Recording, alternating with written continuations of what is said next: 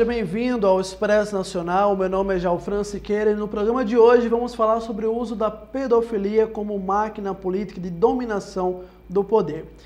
E eu quero começar esse programa remetendo algumas coisas que aconteceram no passado, que foi notícia há uns dias atrás, umas semanas atrás.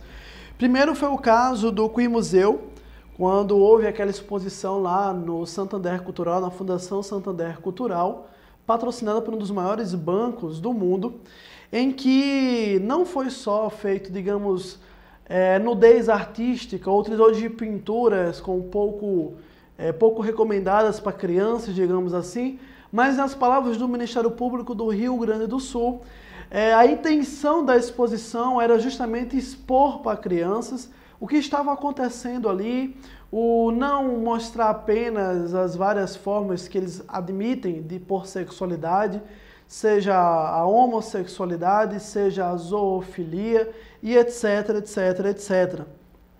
Incentivando, digamos assim, é, que seria uma da, que foi uma das críticas que foram utilizadas.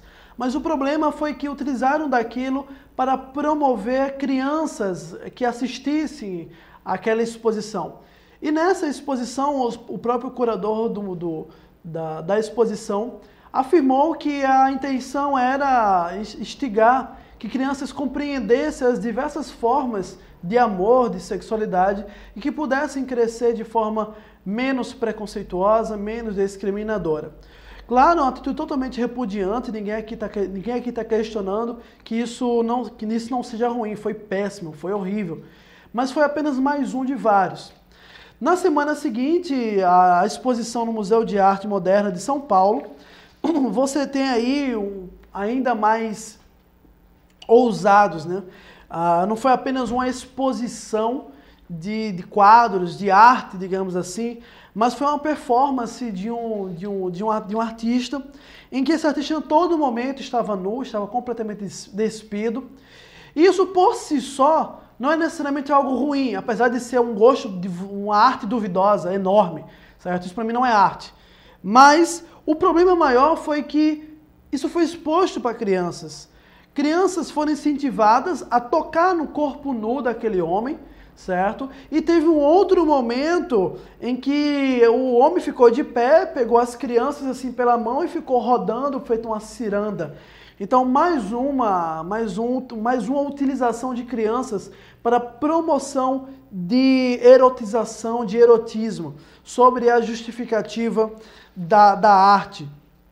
E aí, quase que três, quatro dias depois, a, a página Moça Não Sou Obrigada a Ser Feminista, e aí re, é, é, reproduzida pelo Jornal Livre, expôs que depois, do, depois dos casos do Mãe Santander, outras denúncias de crianças participando de performance artística adultas começam a surgir. E nesse caso aqui foi de uma criança utilizando um papel filme para cobrir todo a, a, o artista que estava totalmente despido, com seus órgãos genitais para fora.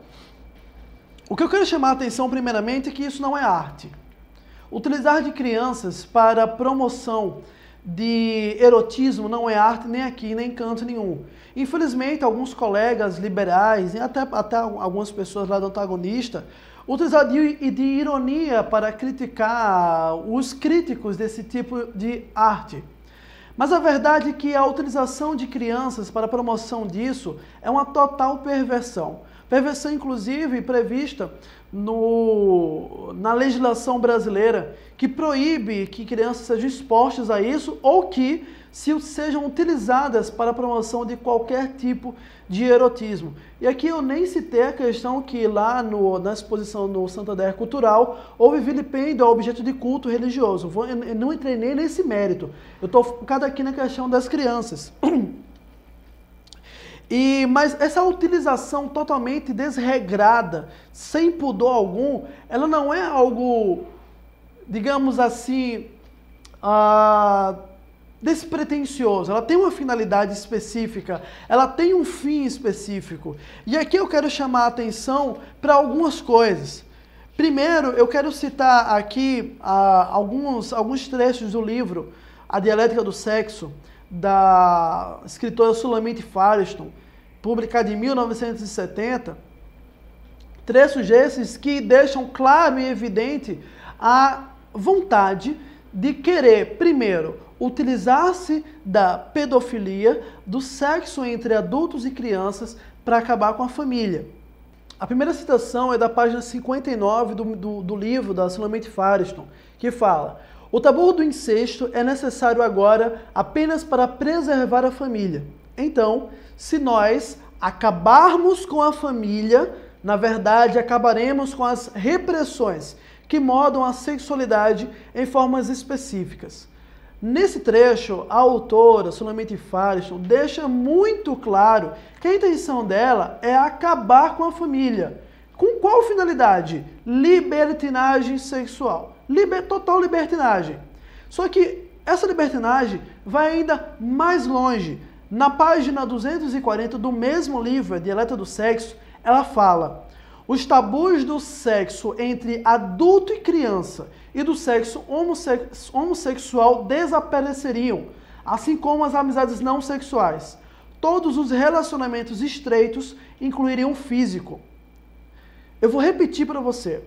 Os tabus do sexo entre adulto e criança desapareceriam. O compromisso da, da autora, Solamente Fariston, em acabar com a família um dos meios para isso é porque acabaria o tabu entre sexo adulto e criança. Pedofilia. Ponto 1. Um. Agora eu vou um pouco mais para frente, eu vou, eu vou ser um pouco mais atual. É, no seminário LGBT que ocorreu no Congresso Nacional, a psicóloga Tatiana Leonço, em um determinado trecho da sua fala, ela afirma que as crianças elas têm brincadeiras sexuais e que nessas brincadeiras não necessariamente elas são homossexuais ou lésbicas. E no final da sua fala, ela reitera e faz um pedido acalorado: deixe nossas crianças brincarem. Ou seja, a Tatiana Leonço se utilizando do Congresso Nacional, se utilizando da mesa da, da principal casa democrática do país, promove e pede que crianças possam brincar sexualmente com seus corpos. Eu estou falando crianças. Crianças são 9, 10, 11, 12 anos de idade. Esse é o ponto 2. Eu ainda vou dar um outro exemplo aqui. Um cara que se auto-intitula psicólogo social, chamado Denis. Um vídeo de uns, de um, de uns, uns anos atrás, é, ele fala que a pedofilia, o pedófilo, ele não necessariamente é um criminoso. Um pedófilo não é uma pessoa que deve ser tratada como um contraventor, mas sim uma pessoa que precisa de um tratamento, uma pessoa que sofre de um distúrbio, que ele tem que passar por uma terapia psiquiátrica. Vocês compreendem que nós temos aqui de artistas, artistas se utilizando de crianças para promover erotismo. Nós temos autores intelectuais, acadêmicos, justificando de forma teórica as brincadeiras sexuais, a pedofilia e como fim de tudo isso. Vocês têm que compreender que essa questão da pedofilia, a questão da utilização de crianças para fins eróticos, não é à toa, não é para ser arte. A arte passa longe disso. Isso é o que nós chamamos de uma, uma, fake flag, é uma falsa bandeira. O que eles querem, na verdade, é promover o, a total libertinagem sexual. Como disse solamente Firestone, todos os relacionamentos estreitos incluiriam físico. Vocês têm que compreender que essa é apenas uma fase que antes Antes não, hoje a pedofilia é tratada como crime, como perversão. Estão querendo tratar isso como algo patológico, então querem fazer disso de um, uma mera doença que precisa ser tratado, para depois do tratamento vir a normatização da pedofilia. Logo, você não vai poder dizer que um pedófilo é uma pessoa ruim. Logo, você não vai poder dizer, apontar que um pedófilo é um criminoso, que vão chamar você de pedofolomófico, nem sei como dá a que eu vou dar aqui. Vamos dizer que você é um fóbico, um pedofóbico. É, a palavra é essa, pedofóbico. Vamos dizer que você é um, preconce... um preconceituoso, um discriminador. E aqui, e aqui eu quero fazer um alerta. O jogo de linguagens é total, é terrível.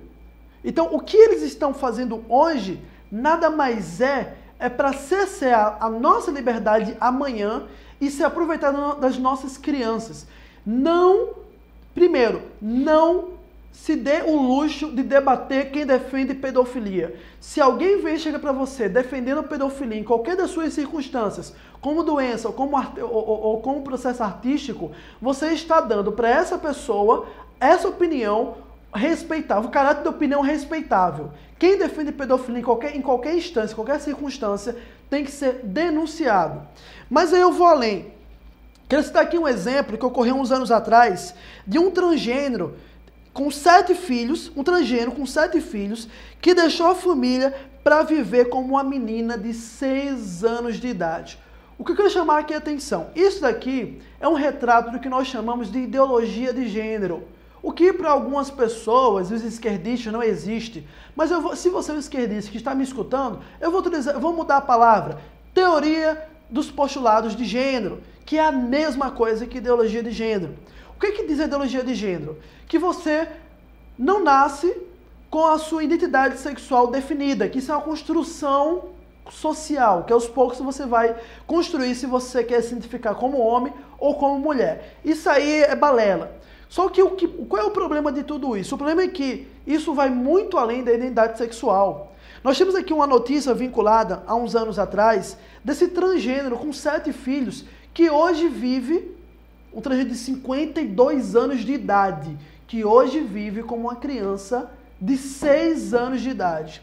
Isso é mais uma faceta da, da teoria do gênero chamado age fluid, ou transidade, idade fluida. Se você tem 50 anos, agora eu posso dizer que eu tenho 6 anos, e a sociedade tem que me aceitar dessa forma. Então, se eu sou um transgênero de 6 anos de idade, uma menininha de 6 anos de idade, então eu posso me relacionar com outras crianças. Se, eu, se mesmo eu tendo 30, 40, 50 anos de idade, digo que eu tenho 12 agora, então nada me impede de me envolver com uma criança de 12 anos de idade.